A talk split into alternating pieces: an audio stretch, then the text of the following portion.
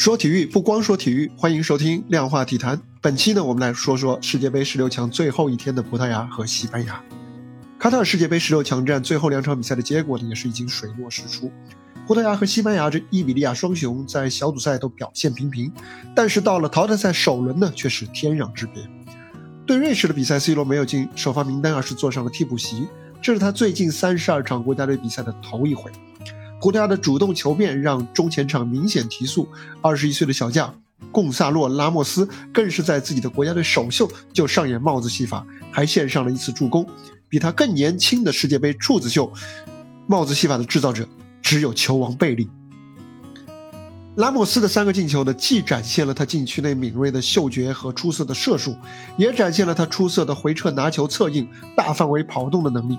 他的风格不像 C 罗，倒更像是本泽马那样的全能中锋。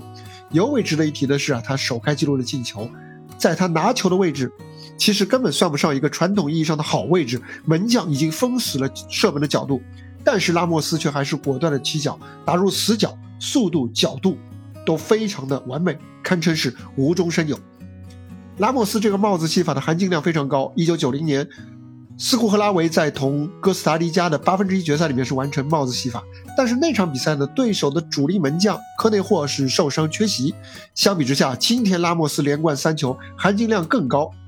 有点可惜的是啊，主教练桑托斯出于战术的考虑，其把他提前换下场来休息，否则呢，他甚至有可能在本场比赛追平西班牙名将布特拉格诺在一九八六年世界杯八分之一决赛上创造的淘汰赛大四喜的记录。这场比赛也许将成为葡萄牙足球历史上的承前启后之战。球队证明了在没有 C 罗的情况下自己的攻坚能力。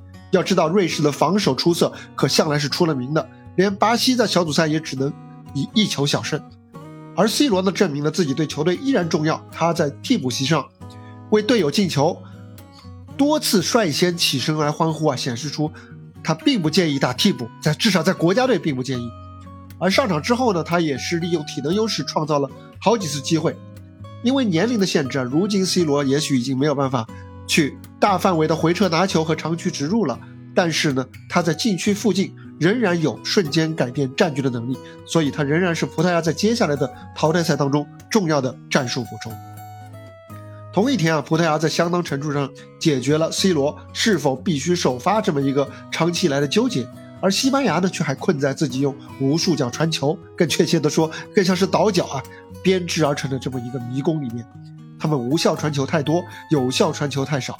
面对状态很好的北非之狐，西班牙是直到二十六分钟才完成了第一脚射门，这也是他们自一九六六年以来世界杯单场比赛当中最晚的第一次射门的时间。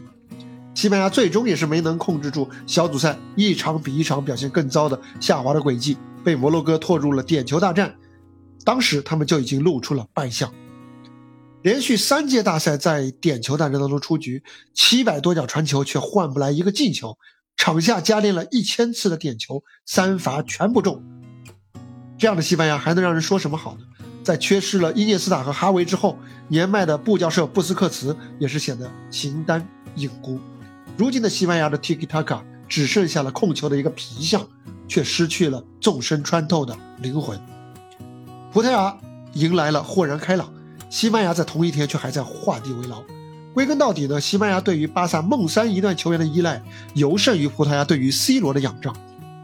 如今啊，同样是平均年龄只有二十五岁、二十六岁的年轻阵容，相比起人才辈出的葡萄牙，只需要能让 C 罗坐上替补席的这么一个契机。西班牙想要从目前的战术困境当中突围，难度就要大多了。就不是靠着做减法或者轮换球员就能够实现的。对于葡萄牙接下来还能走多远，你是怎么看的呢？欢迎在评论区留下您的预测。如果觉得我说的不错呢，也欢迎您点赞、收藏、评论、转发。我们下一期接着聊，拜拜。